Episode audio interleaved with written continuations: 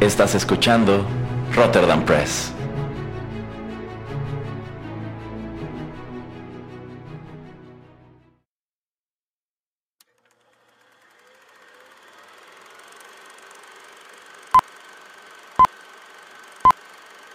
Rotterdam Press presenta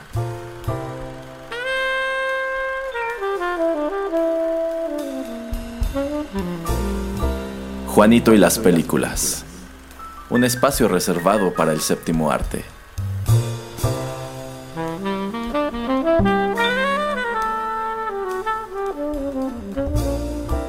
Ocupa tu butaca. Comenzamos.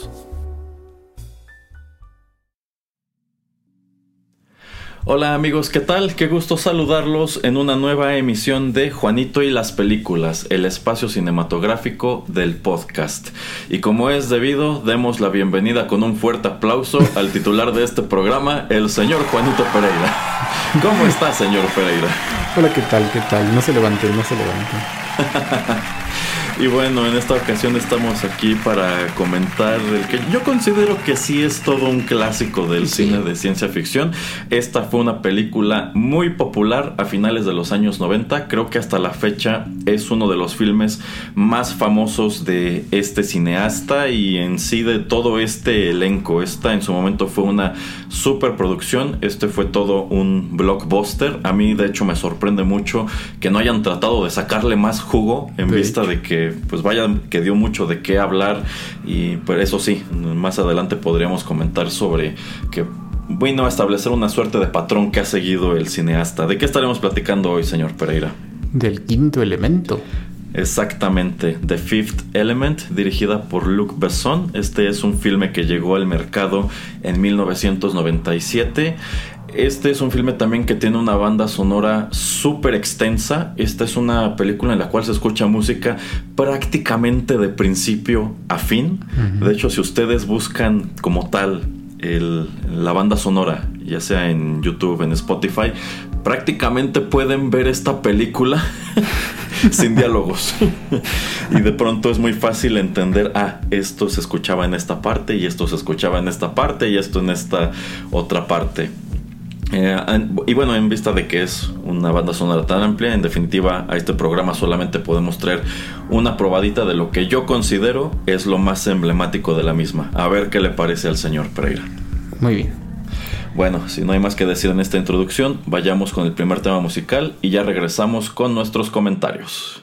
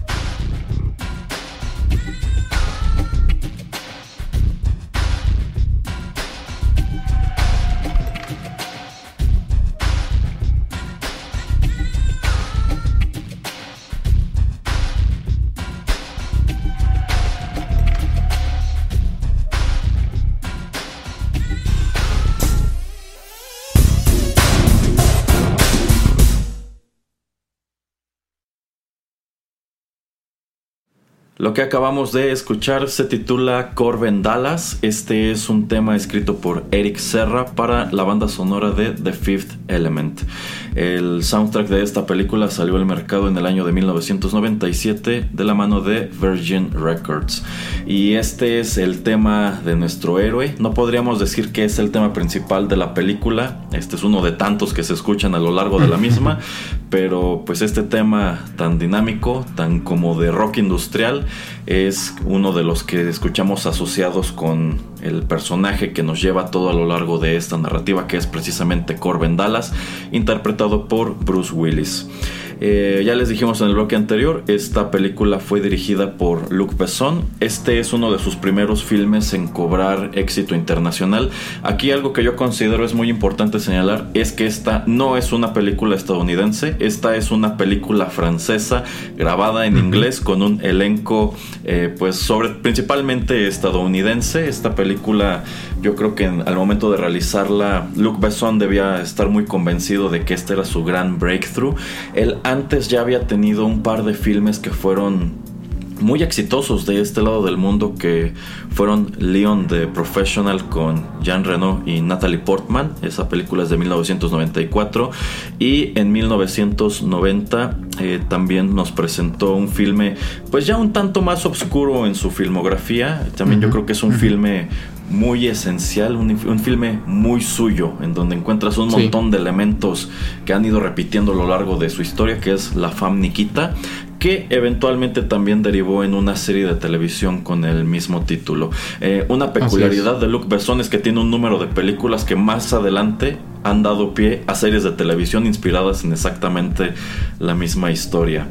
Eh, este es un director que ha estado bueno, que todo a lo largo de su carrera, carrera, ha sido muy cercano a la acción. Tiene, yo considero que muy buenas películas de acción. A lo largo de su historia ha tenido también un número de altibajos. O sea, no, todo lo que ha ido arrojando ha sido bueno, no todo ha sido igual de popular, pero creo que el punto en el cual el mercado norteamericano se familiarizó de lleno y se memorizó su nombre fue cuando él presentó en 1997 The Fifth Element, que contó entre sus estrellas principales a Bruce Willis, a Mila Jovovich. De hecho, también este es un filme de breakthrough para ella. Eh, Gary Oldman, Ian Holm, eh, Chris Tucker, Luke Perry, entre otros. Eh, este filme, esta es una película, pues podríamos decir que de ciencia ficción. Este es un filme futurista que en su momento destacó bastante gracias a su estética sobre todo. ¿A usted qué le parece el quinto elemento, señor Pereira? A, mí me encanta. Es una de esas películas que puedo yo ver una y otra vez. Este el elenco principal me gusta mucho el, equipo, el ensemble que hizo para pues grabar todas las, las escenas. Eh, me gusta este mundo futurista, me gusta mucho pues eh, los sets de filmación, eh, los diferentes lugares a donde nos llevan, los villanos que pues digamos pueden ser como tres, digamos, si los contamos. Em, y pues este Chris Tucker me encanta como Ruby Roth me encanta, me encanta. O sea, todavía puedo yo, este, me sé muchísimas de las este, frases que cuenta ahí o de los eh, manerismos que tiene. Me encanta ese personaje. Entonces, sí, es, es una gran película. Y como, como dice Erasmo, pues Mila, Mila Jovovich, pues es como su breakthrough. Y aunque pues es un personaje que no habla demasiado, eh, la manera en que ella se desenvuelve también lo hace una persona muy, muy chida, lo hace un, personaje muy badass. Y bueno, eh, pues ya sabemos que Bruce Willis en ese entonces era Bruce Willis, entonces pues ya sabíamos qué esperar de él, pero entonces como que digamos lo bueno o, o, lo interesante del film termina siendo Mila Jovovich y pues obviamente su icónico traje. Eh, bueno, ahora que menciona lo del traje, yo creo que el vestuario es uno de los aspectos más llamativos de esta producción. Eh, la manera en que Luc Besson trata de recrear esta sociedad futurista, esta es una película, bueno, esta es una historia que transcurre en el siglo 23, en la ciudad de Nueva York en el siglo 23. Pues es muy interesante. A, mí algo que me llamó mucho la atención desde la primera vez que la vi. Esta es una película muy colorida y el vestuario está increíble. O sea, si a mí me dijeras, así es como se va a vestir la gente en Nueva York en 300 años, sí te lo creo. O sea, yo siento que es una evolución muy interesante.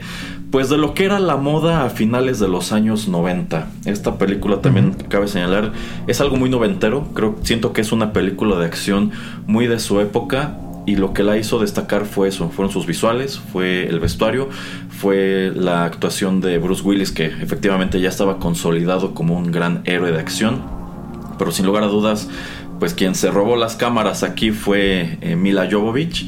Ella, pues ella empezó este, trabajando en Europa. Originalmente quería ser cantante y de hecho eso es algo que ella ha seguido persiguiendo a través de los años. En algún momento sería interesante asomar a la carrera de Mila Jovovich como cantante, que siento que es una faceta muy desconocida. Pero gracias a esta cinta de The Fifth Element, ella también logró consolidarse como estrella de acción, porque la verdad sea dicha, eso es lo que es.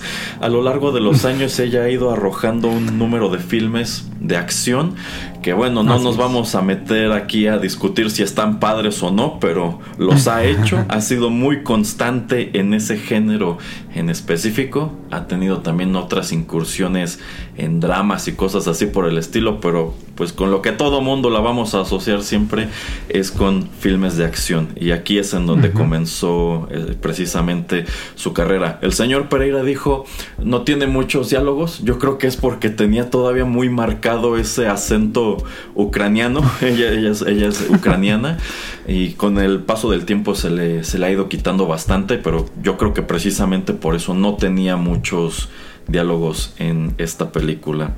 Eh, me, está diciendo, me, está, me está diciendo que le hicieron lo mismo que a Schwarzenegger. le hicieron efectivamente lo mismo que a Schwarzenegger y que a Jean-Claude Van Damme. Por cierto, si no han escuchado nuestro episodio de Bloodsport, se los recomiendo mucho porque estuvo muy divertido. Pero qué curioso, ¿no? O sea, estos personajes, estos actores pues que son eh, eh, extranjeros que, que, vienen de Europa y que comienzan a hacer carrera, todos ellos como estrellas de acción, pero que tenían ese impedimento al principio, de que tenían acentos muy marcados, o sea, era fácil darte cuenta que, ok, se supone que está haciendo un personaje estadounidense, pero no tiene un inglés americano, ¿no? Sí, muy chistoso cómo los eligen y pues eh, igual y fue Luke Besson que dijo, no, yo quiero a Mila eh, métanla y bueno, yo, yo me encargo de lo demás, no se preocupen. Ah, nada más antes de que se me olvide señalar que todo lo que fue el vestuario fue diseñado por Jean-Paul Gaultier. Eh, que bueno, me parece una, decisión muy curiosa. Por lo regular, este tipo de diseñadores o de casas de diseño, pues no son muy socorridas para precisamente que hagan vestuario para películas, pero yo creo que se sacaron un 10 con lo que arrojaron aquí.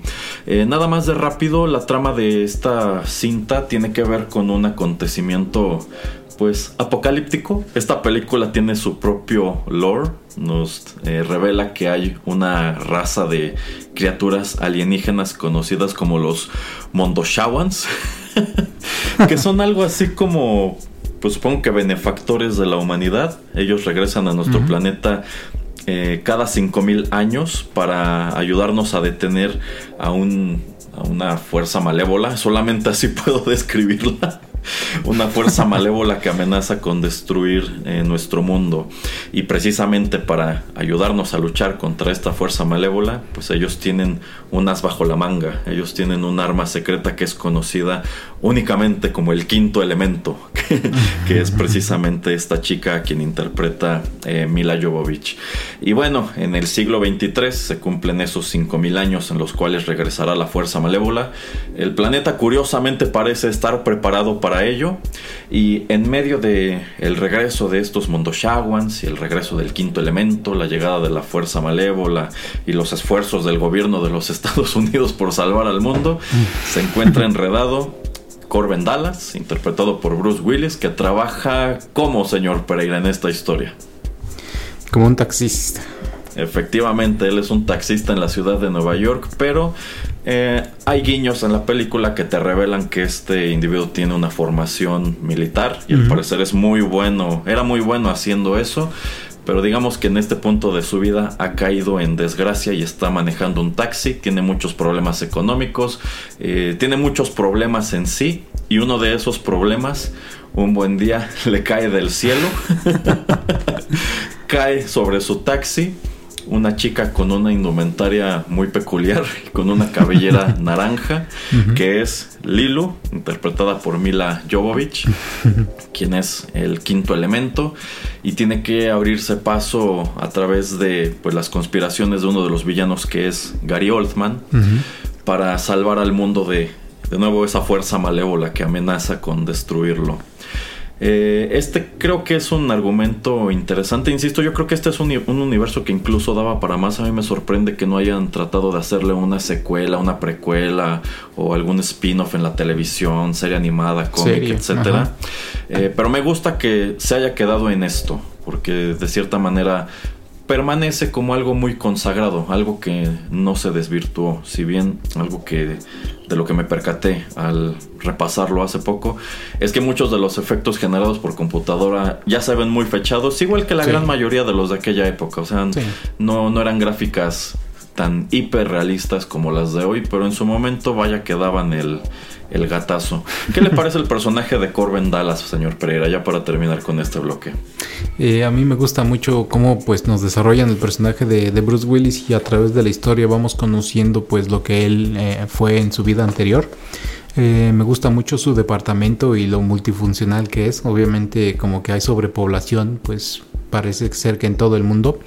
Eh, entonces a mí se me decía muy chistoso cómo pues su cama entraba y salía, la ducha también, que pues era como un compartimento que estaba eh, arriba, si era arriba de, su refrigerador.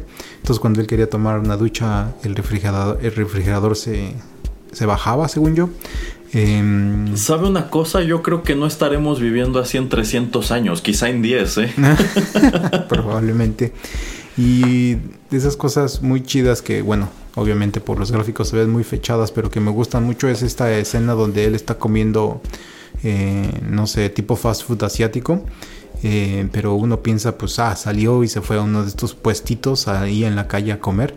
Y no, es que llegó este como barquito volador, porque pues en ese entonces ya todos los taxis y yo creo que todos los autos vuelan y es este como barco volador que pues es, es, el puesto de este señor asiático que está cocinando la comida. Me, me gusta mucho es como, Es como un food truck, ¿no? Ajá, me, me gusta mucho esa, esa, esa, escena, se me hace muy icónica.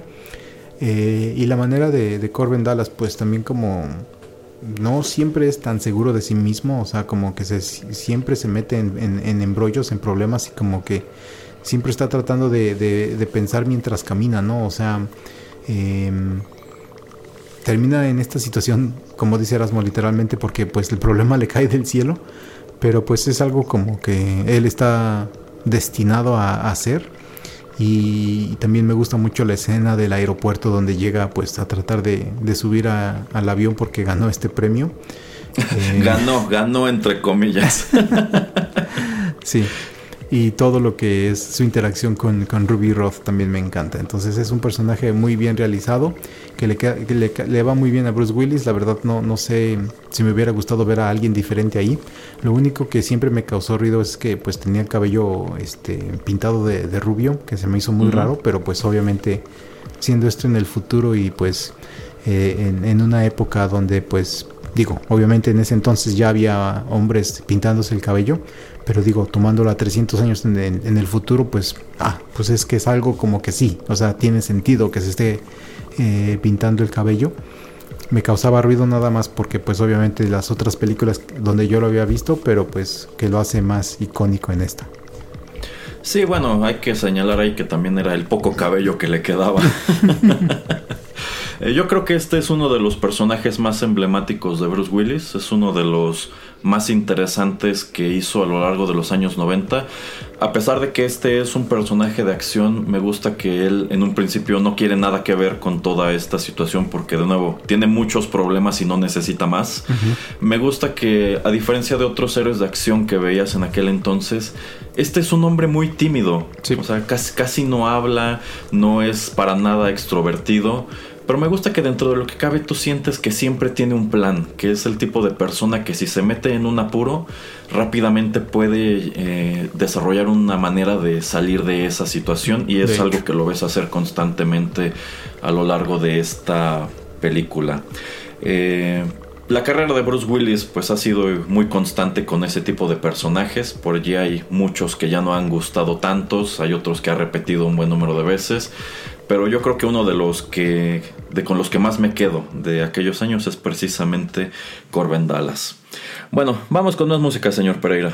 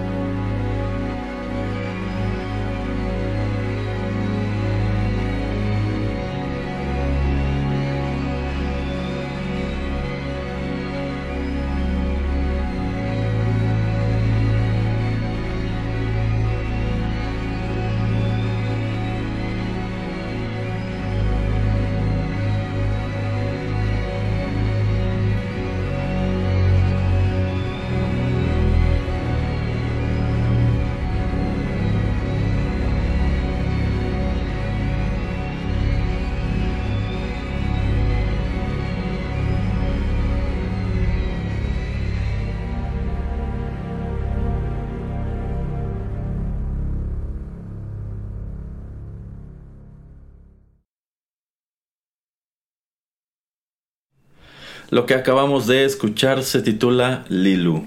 Este tema aparece en uno de los que yo considero son los momentos visualmente más llamativos de esta película. Y es que sucede que, bueno, ya transcurrieron estos 5000 años, ya viene esta raza alienígena a ayudarnos a salvar el mundo. Pero pues sucede que hay otra raza de alienígenas que son como sus enemigos y cuando pues esta nave viene hacia nuestro planeta, son emboscados y son destruidos y como parte de la explosión de la nave pues se pierde esta gran arma conocida como el quinto elemento. Sin embargo, no todo está perdido, pues sucede que la tecnología humana ha avanzado tanto que es posible reconstruir a, una, un ser humano, o quiero suponer que a cualquier criatura, mediante pues una, una tecnología, una especie de impresora 3D. De hecho.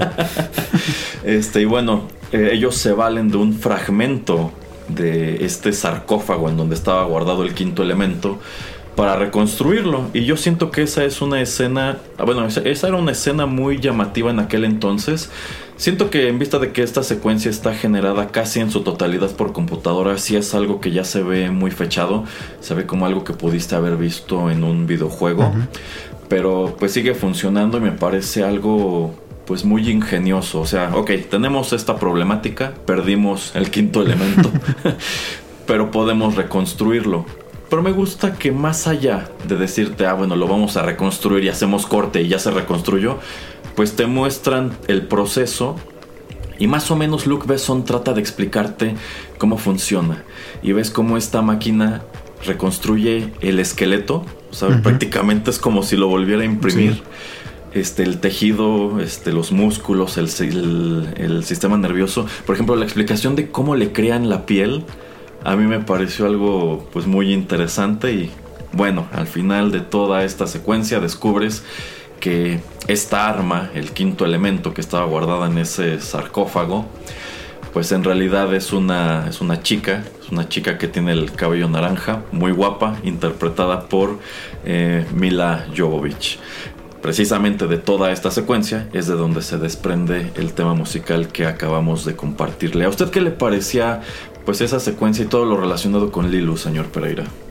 Sí, como ya comentas, se me hizo una explicación extensa pero necesaria. Em, de hecho, bueno, éramos, no éramos tan grandes cuando esa película se estrena, entonces era un poquito confuso las primeras, la primer par de veces que la vi.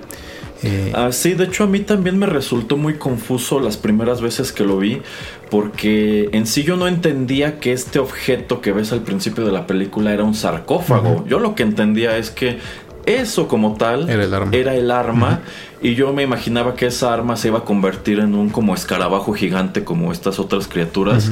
Entonces a mí no me quedaba muy claro de dónde había salido la chica. Ya fue más adelante que dije, ah, no, no, no, es que la chica estaba metida ahí adentro. Ajá, sí, efectivamente.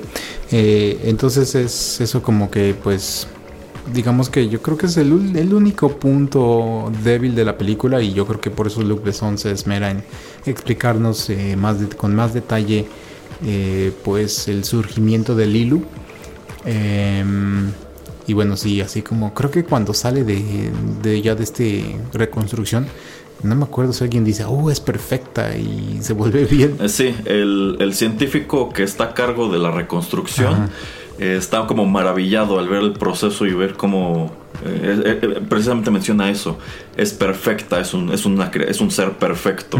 Y luego entonces sale, pero se vuelve bien agresiva porque pues está desorientada, no sabe qué está pasando y es cuando escapa.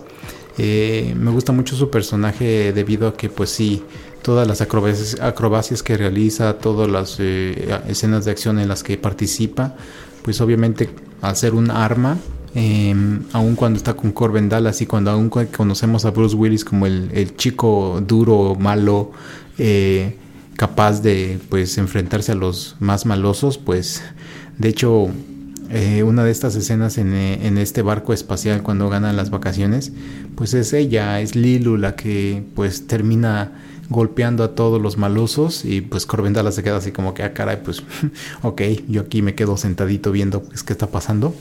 Em, y sí, la, manera en que pues ella está tratando de descubrir su humanidad eh, la manera en que está tratando de aprender el lenguaje y también a, través de la historia, bueno, y, también aprender acerca de la historia, que también eso se me hizo solo uno de los también puntos mm, pues mm, menos buenos de la película que cuando ella está aprendiendo cosas ni se esmeraron en tratar de crear nuevas historias después del año 1997. ¿No? O sea, como que sí, sí, sí. ni una imagen chiquita ni nada de, ay, ¿se acuerdan cuando este, no sé, Australia y los canguros En el año 2220 pasó esto. Ajá, que la Australia y los canguros les pusieron jetpacks y trataron de invadir a Rusia. no, no, Algo. Ah, yo vería esa película. Entonces, no, eso es lo como que, ay, ¿por qué no pasan más cosas así, algo inventado, o que te mencionen algún, eh, alguna cosa que sucedió después? Eh, pero bueno, eh, ella entonces estaba aprendiendo todo, creo que con el internet o con la televisión también, viendo imágenes. Es, como, es, como, es como en carta. Ajá. Em, digo, eso también ya da risa, ¿no? Lo, fechada que, lo hace. Está muy fechado, sí. Digo, o sea, dése cuenta, ya pasaron 300 años y seguimos usando en carta. oh, wow. Eh, sí, eh, bueno, fíjese que precisamente toda esa cuestión de que pues Lilu tiene que aprender sobre la humanidad es una de las críticas que me ha tocado leer, porque se supone que esta es una, es una criatura, pues si no perfecta, es una criatura superior a nosotros, y es un arma viviente. Pero esta arma viviente, pues de entrada no habla nuestro mismo idioma y como que al principio es muy ingenua y pues no sabe nada realmente del mundo que está salvando. Y podría parecer que ese es un hueco en el argumento, pero a mí, a mí me parece que sí tiene lógica, porque pues esta chica, pobrecita, nada más despierta cada 5000 años. Entonces, pues ha estado ausente de toda nuestra historia prácticamente. Y bueno, esto que dice el señor Pereira, que yo no lo había pensado así, efectivamente el único footage al que asoma de nuestra historia es prácticamente al siglo XX. Pero bueno, debemos alegrarnos, señor Pereira, de que no vio más allá, porque si nada más ver el siglo XX le bastó para desencantarse de nosotros, imagínese que hubiera visto los otros 300 años. Así es. Entonces, eh, bueno, a, mí me gusta toda esa secuencia del desarrollo porque, pues sí, tomando en cuenta que la última vez que estuvo aquí fue 5.000 años atrás, efectivamente no sabe nada de nosotros y tiene que aprenderlo. Ahora, algo que también no queda muy claro es si después de los eh, eventos de esta película la van a volver a encerrar otros 5.000 años. Probablemente. que yo esperaría que no. Pero me gusta, me gusta que efectivamente esta es una heroína que no aparece y ya está totalmente OP y ya puede con todos y ya hace todo a la perfección, ¿no? O sea, tiene hasta cierto punto su gran arco de desarrollo, cómo, cómo va aprendiendo a desenvolverse en este mundo, pues de la mano de Corbin Dallas y también de estos este, sacerdotes que me parecen muy jocosos, que son los que estaban tratando de ayudar a los alienígenas a que trajeran a esta arma viviente a nuestro mundo. Eh, esta escena cuando la reconstruyen también me gusta porque efectivamente ella despierta, está desorientada y a mí se me quedó siempre ese momento en el cual sale de la cápsula, porque al ver cómo está alterada, eh, se preguntan, oiga, ¿es seguro puede salir de allí? Y este científico así muy convencido, ah, sí, es un material no sé cuál, es irrompible. Y me gusta mucho esta toma en donde ella como que se agazapa, eh, agacha la cabeza y se escucha un rugido como de un tigre. Sí, sí. Y pues rompe, rompe el vidrio, logra liberarse y ya escapa de esta instalación, empieza a perseguir la, la policía. Aunque algo que debo señalar es que siento que esa es una secuencia que no podrías replicar actualmente, tomando en cuenta cuál es la indumentaria de Lilu en ese momento. Eh, sí, sí creo que ese es un atuendo que no podrías ponerle a una actriz de este tipo hoy día, pero bueno, en aquel entonces creo que nadie se escandalizó eh, gran cosa. Ya después le ponen otro atuendo, igual yo creo muy emblemático, o sea, con estos tirantes, este top, estos eh, shorts. Eh, y sí, me gusta mucho el desarrollo del personaje. Creo que pues tiene momentos muy padres. Eh, por allí una escena que me pidieron que no dejara de mencionar es lo del multipass. Obvio. es que toda esta secuencia cuando van a subirse a la nave está súper simpática, porque son un montón de líneas argumentales que están coincidiendo en ese momento. Todos los actores interesados en este conflicto están tratando de meterse a esa nave en ese momento y solamente uno lo logrará. ¿Y cómo le harán? Ah, bueno, pues hay que seguir toda esta narrativa. Entonces me gusta este cómo pues está aprendiendo a conocer el mundo y ella solamente sabe decir multipass. y ahí está duro y dale con el multipass.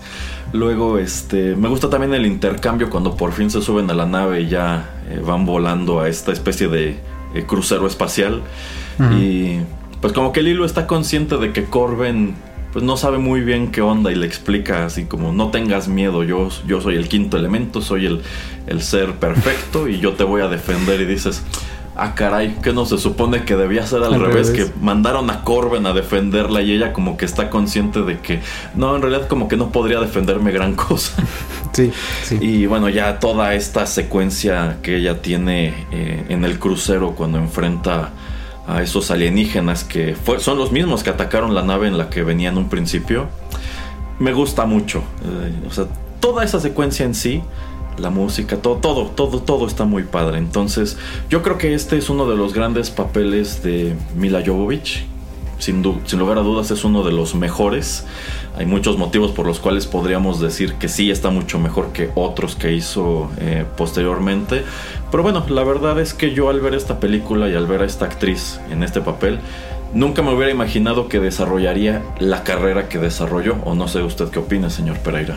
Eh, no, y sobre todo que pues su background era, hasta este punto lo más famoso era que pues, ella era una, una modelo, ¿no? Era eh, alguien que iba pues ascendiendo, que iba pues tratando de abrirse paso, como dice también Erasmo, tal vez en, siendo cantante, pero donde más, más famosa fue, pues fue siendo modelo eh, para varias marcas muy famosas. Eh, entonces, pues yo esperaría que sería una, una película donde nada más la veríamos una vez eh, y que pues ella regresaría a lo que ella era buena, que pues es el mundo del modelaje. Eh, y pues sí, muy sorprendente que pues un año después vemos a Mila Jovovich como Juana de Arco y pues ya después, por ejemplo, toda la serie de Resident Evil. Eh, pero pues muy interesante también la, filmografía de, de, Mila Jovovich después del quinto elemento. Sí, sí, una filmografía muy amplia, quizá no muy afortunada, pero ese es, ese es tema para otra emisión. Por ahora, pues sigamos con lo que nos compete. Vamos con más música y sin lugar a dudas, esto es lo que todo mundo estaba esperando escuchar.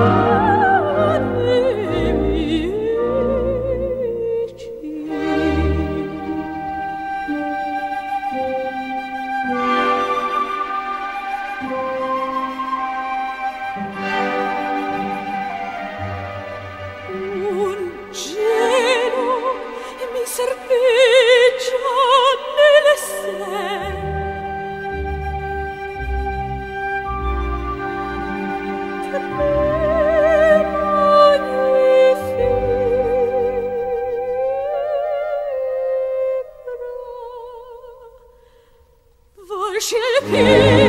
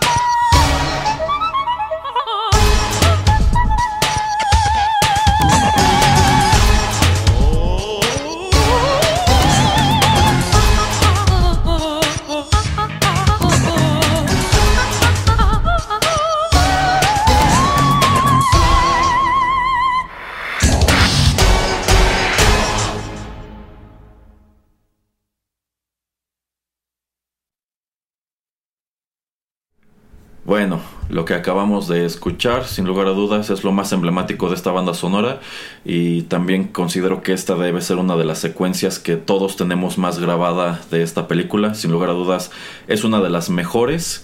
Insisto, toda esta secuencia yo creo que está muy bien construida. Creo que esto es de la mejor acción que nos ha presentado Luc Besson todo lo largo de su carrera. En sí, esto que acabamos de escuchar no es uno, sino dos temas musicales, que son Diva Aria y también Diva Dance. Esto es composición de Eric Serra. Olvidé de mencionar en los bloques anteriores que Eric Serra es un compositor francés que a lo largo de los años ha trabajado muy de cerca con Luc Besson y también ha participado en otras películas muy interesantes.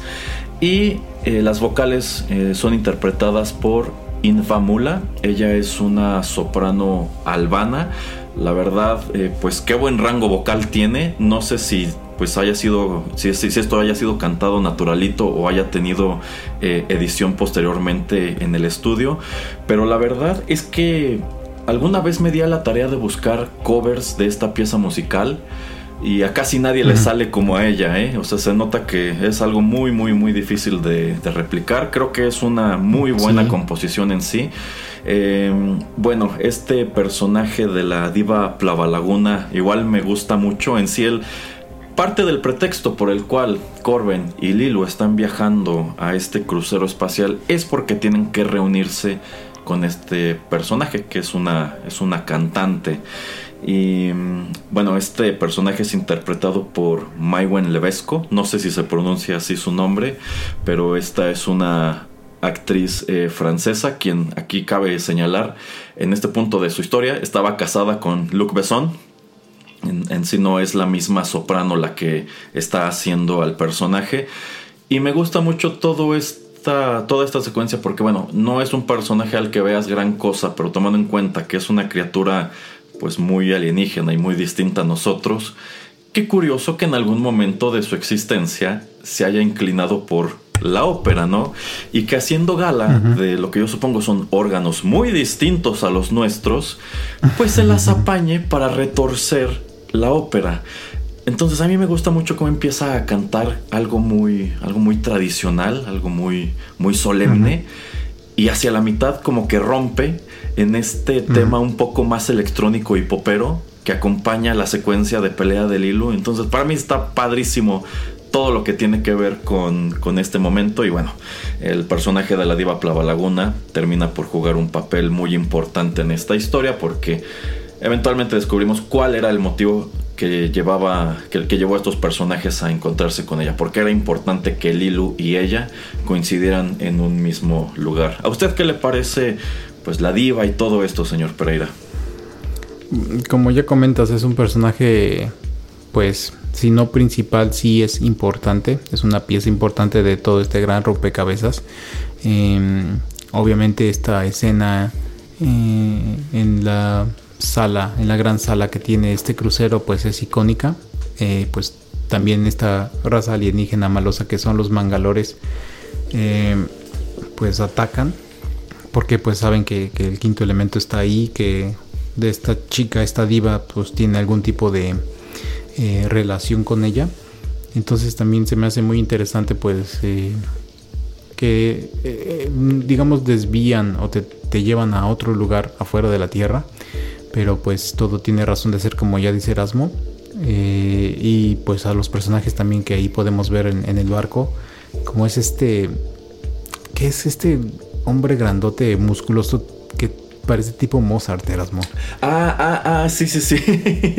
es que bueno, eh, a lo largo de este viaje al crucero, tanto Corben como Lilu pues, son acompañados por Ruby Roth que es el personaje de Chris Tucker, él es un host de radio. Pero me gusta mucho cómo allí te muestran una evolución muy interesante de lo que es el radio. este individuo ya no está en una cabina.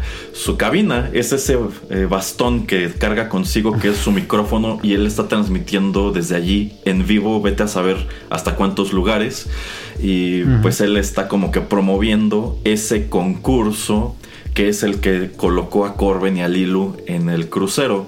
Y en vista de que esto al parecer es un evento muy exclusivo, pues hay lo que parecen ser celebridades de esta continuidad y una de ellas es efectivamente este hombre grande que está eh, vestido como una persona del, siglo XV, del siglo XVI, con esta peluca empolvada, con sus calcetas altas y toda la cosa.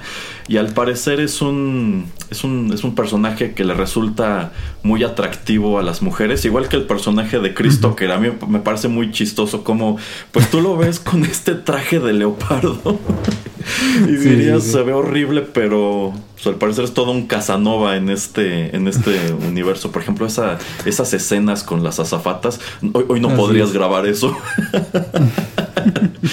y sí, este, se encuentra esta celebridad que al parecer está sordo porque le dice algunas cosas y no escucha nada. Y señala eso. Entonces, hay muchos personajes bien caricaturescos aquí. O sea, y lo que me gusta de esos personajes es que sientes que allí hay un montón de historia que no te están contando y que sería interesante descubrir. Sí, efectivamente. Así como la diva, pues no la vemos más de, yo creo, 10 minutos en todo este film. Pues también eh, hay mucho que podríamos eh, descubrir acerca de ella, cómo termina en este crucero y pues toda la historia anterior. Y pues porque es un punto, pues eh, es un eje central en la historia, ¿no? Entonces es es una película muy bien escrita, la verdad. O sea, es ciencia ficción, entonces tenemos que tomarlo como eso, pero pues se toma su tiempo en decirnos qué personajes son quiénes y qué es lo que hacen y por qué están ahí. Sí, sí, sin lugar a dudas. Y bueno, no quiero que se vaya este bloque sin que mencionemos a, a quién es el gran villano de esta historia, este personaje de Sorg, interpretado por Gary Oldman. Eh, la verdad es que en sí las motivaciones de este personaje no están muy claras, pero siento que tampoco es necesario que la película te lo explique. Sorg al parecer es un, es un empresario, es un empresario muy acaudalado, aunque no, te, no terminan de explicarte exactamente a qué se dedica. Una de las tantas cosas que hace es el contrabando de armas y él tiene negocios con esta raza alienígena que son los que atacan la nave de Lilo al principio. Y al parecer también tiene una línea directa con la fuerza malévola que quiere destruir al planeta. Entonces él lo que está tratando es de ayudar a esa fuerza malévola. Entonces él trata de interponerse en el camino de Corben y de Lilu. Pero insisto, nunca te queda muy claro por qué. Porque yo entendería que si el mundo será destruido, pues no veo qué finalidad persiga Sorg al tratar de ser destruido. O sea, como que trae esta ideología también muy como de como que tiene sus robots y él parece estar muy inclinado a favor de la tecnología. Eh, entonces no sé si como que su intención es que los robots hereden la Tierra o algo así. Pero me gusta mucho el personaje, sin mencionar que igual que todos tiene una estética muy peculiar. Eh, sí, efectivamente. Eh, a mí siempre se me hizo muy raro este tipo como de peluca slash plástico como casco que tenía. Eh, este look tan icónico y tan, pues sí, muy, muy raro, ¿no? Eh, pero pues que a mí me gustaba porque pues obviamente lo veías y 10 segundos después decías, no, sí, este es el malo. Sí, sí, sí, o sea, que te queda claro muy pronto que este es eh, uno de los principales antagonistas de la historia, no termina jugando un papel tan grande en el acto final, pero es que tampoco necesitaba hacerlo. Yo creo que Luke Besson lo utilizó para lo que tenía que utilizarlo porque en sí el villano villano de esta historia es la fuerza malévola, que de nuevo es también un villano inexplicable, o sea, no sabes de dónde vino o por qué quiere destruir la Tierra específicamente, por qué parece esta especie de bola como de ceniza y qué relación hay entre esa bola de ceniza y los alienígenas que traen al quinto elemento, por qué ataca precisamente cada 5000 años exactamente. o sea, si hay un número de cosas que si te pones a rascar con cierto detenimiento, pareciera no tener mucho sentido, pareciera haber huecos en todo en toda esta narrativa, pero eso no quita que la película sea muy entretenida y esté muy padre.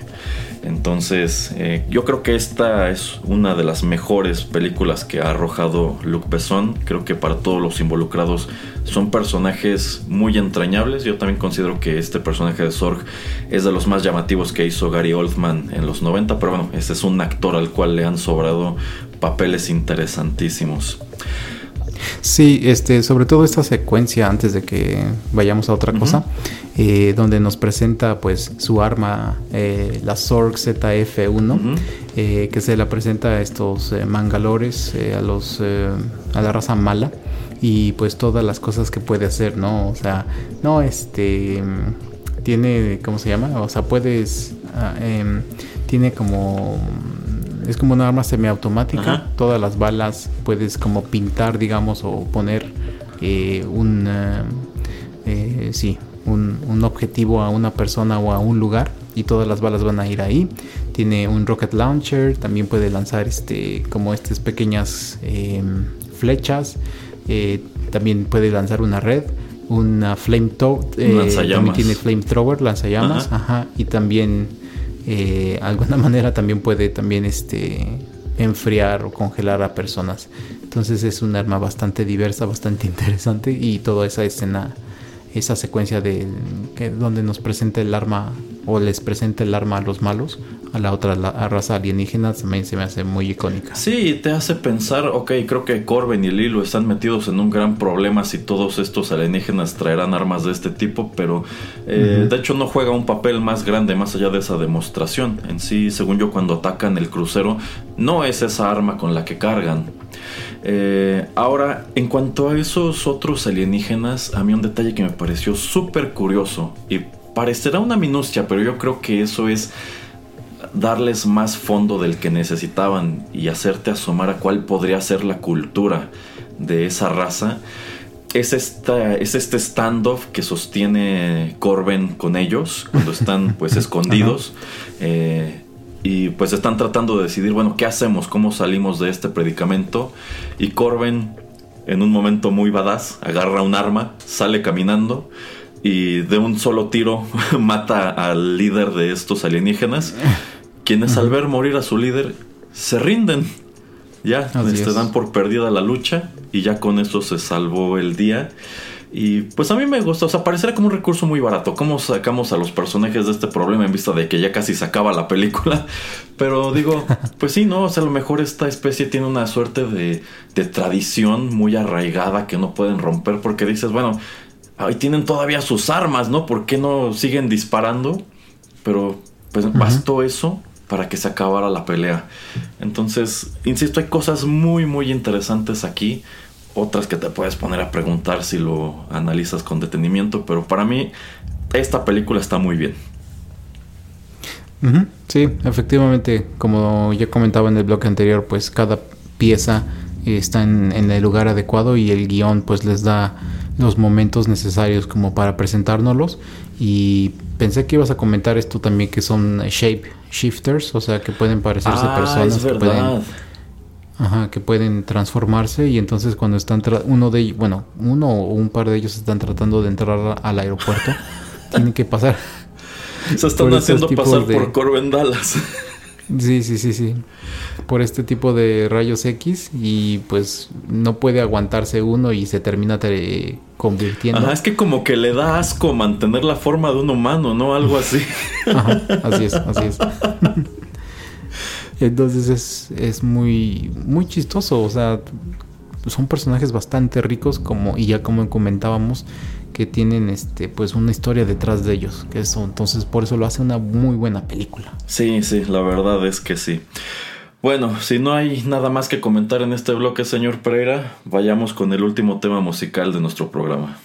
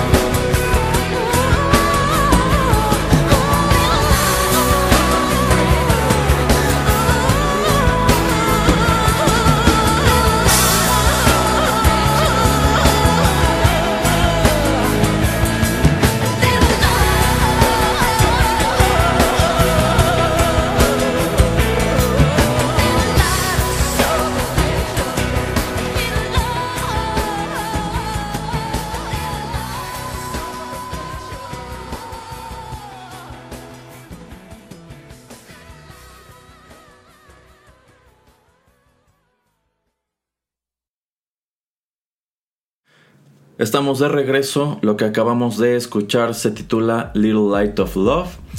Este, ahora sí, es el tema principal de esta película. Eh, va sonando un número de veces a lo largo de ellas, pero cuando por fin lo escuchas completo y hasta con letra es ya durante los créditos de la misma. De hecho, prácticamente se comienza a escuchar en esta última escena entre Corben y Lilu cuando están de regreso en esta, en esta cápsula, los están ayudando a sanar de sus, de sus heridas. y bueno, ya sabemos lo que está pasando ahí dentro. Vamos a créditos. Ajá, y ya este, bueno, es donde escuchamos el que ahora sí es el tema principal de la película.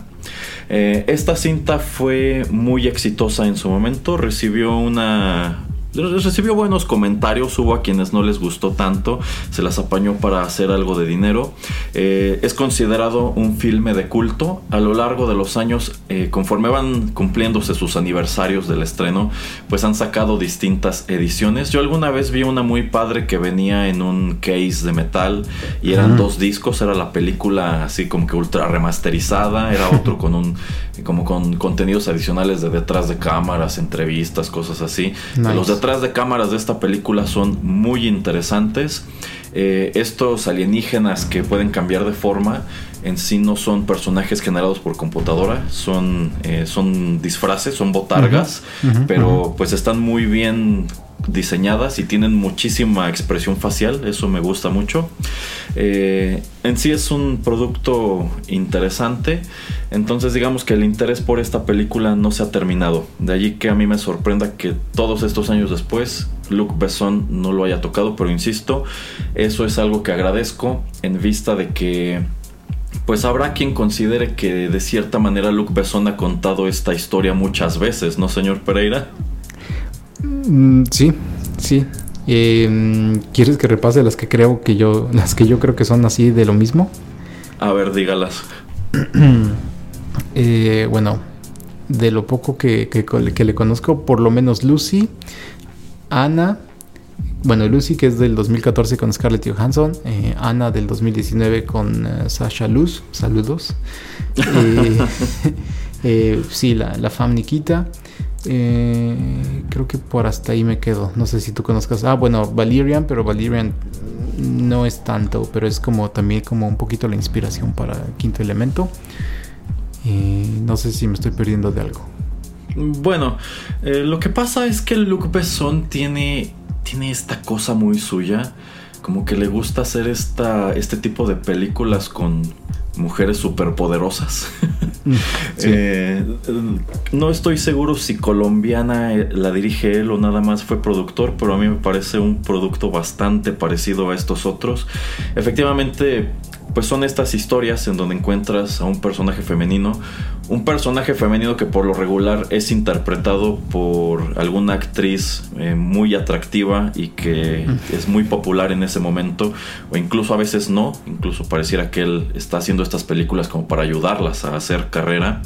En algunos casos ha funcionado, en la gran mayoría de ellos no, pero de alguna manera este personaje femenino adquiere poderes o adquiere habilidades que la ayudan a pelear muy bien o a ser una asesina sobresaliente y de este modo se abre paso a través de algún conflicto a lo largo del cual tiene que enfrentar sobre todo a grupos de malosos a los cuales pues despacha con muchísima facilidad hasta que llega algún alguna especie de enfrentamiento final con precisamente con un jefe final y bueno, ya este, digamos que puede seguir adelante con su vida. La verdad se ha dicha, cuando fuimos a ver Lucy, yo dije, esta es otra Lilu y es otra Famniquita. Y no he visto esta película de Ana, pero pareciera ser exactamente lo mismo. Sí, sí, está. sí, está muy, muy parecida. O es. No es copia del carbón, pero es muy, muy parecida. Sí, de hecho, bueno, eh, Luc Besson, si no ha dirigido, ha sido productor también de estos otros filmes de The Transporter. Allí es al revés, allí encontramos un personaje masculino que está totalmente OP y puede abrirse paso a través de todos los problemas y todos los malosos que le avientes.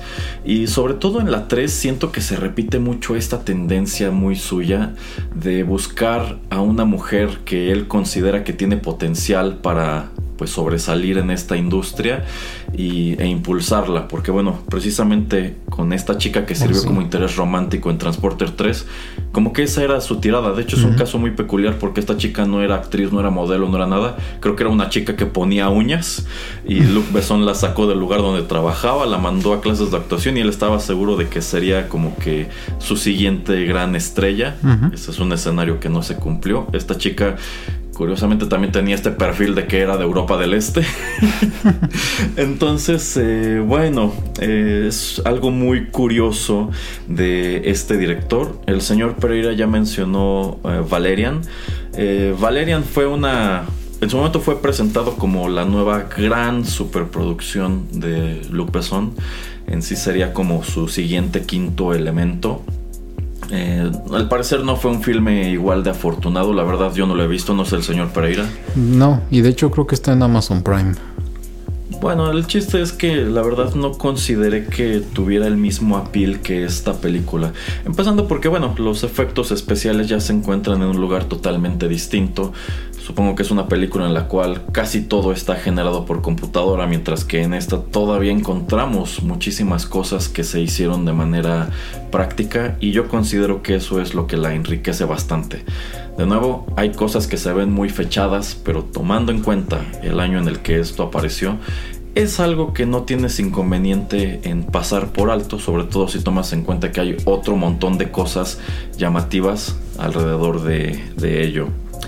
Eh, algo que también es muy importante señalar, aunque bueno, esto ya es más como que una cuestión de tabloides, es que es precisamente durante la producción de The Fifth Element que Mila Jovovich comienza una relación con eh, Luc Besson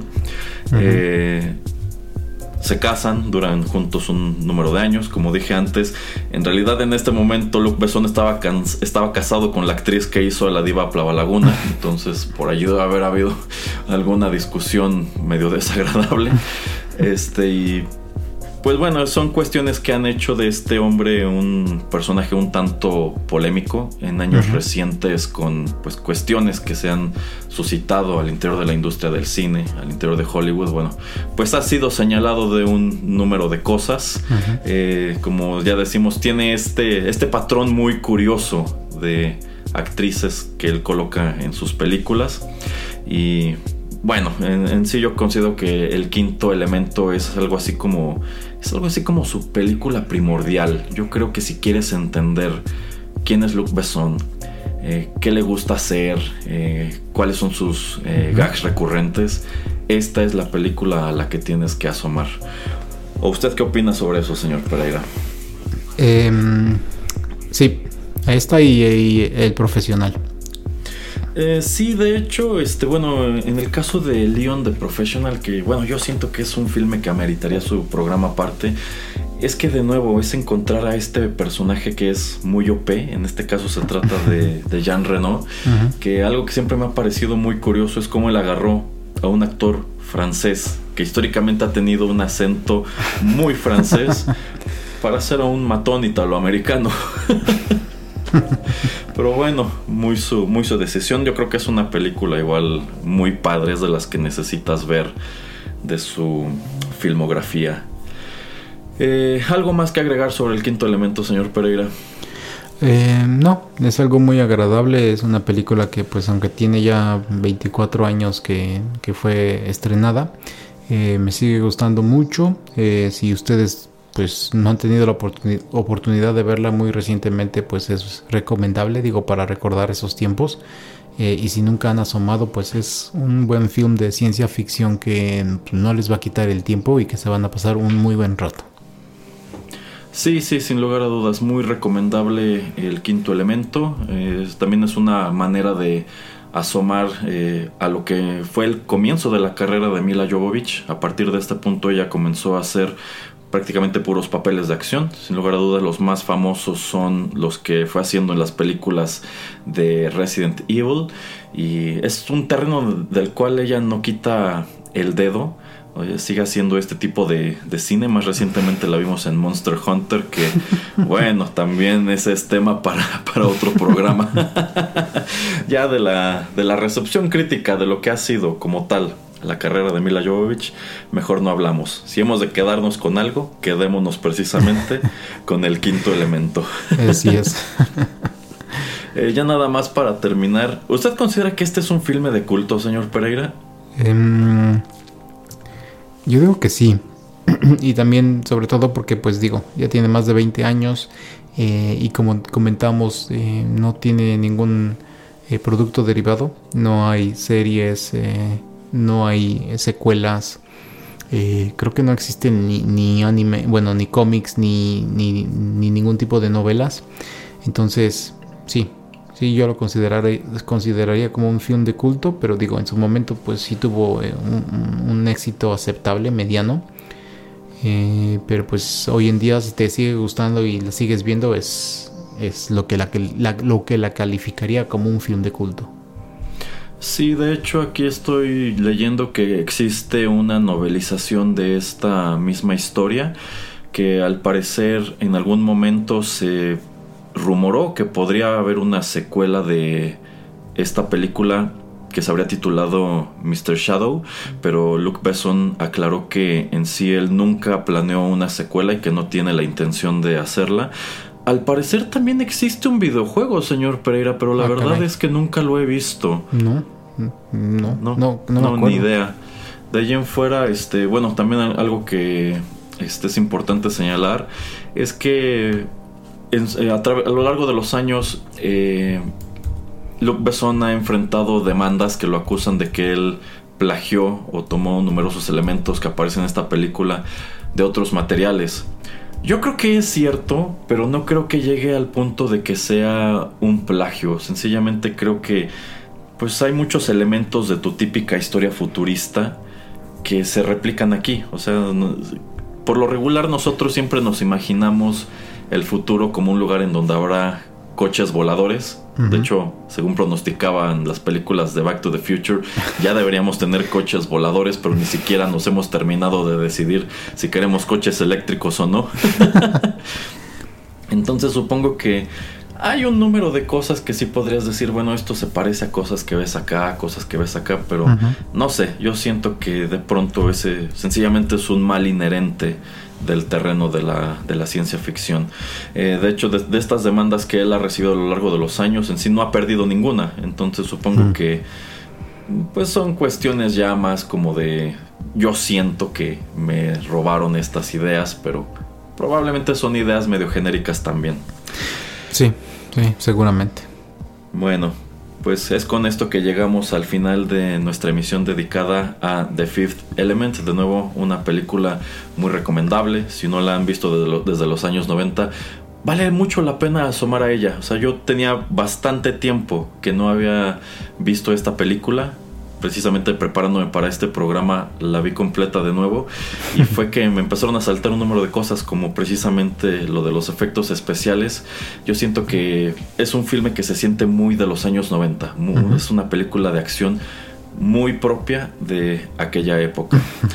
bueno, eh, recordarles por supuesto que todos los contenidos de Rotterdam Press están disponibles gratuitamente en SoundCloud y también pueden suscribirse en aplicaciones como iTunes, Spotify, Castbox, Tuning Radio y bueno, prácticamente cualquier otra eh, cualquier otro servicio de podcast y así recibirán de manera automática lo más reciente de Rotterdam Press en sus dispositivos móviles.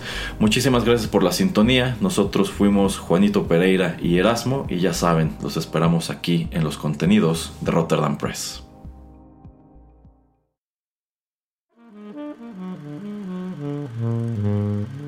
Juanito y las películas llegó a su fin.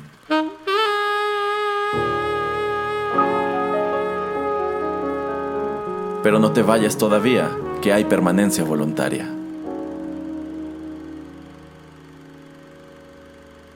Quédate con nosotros en Rotterdam Press.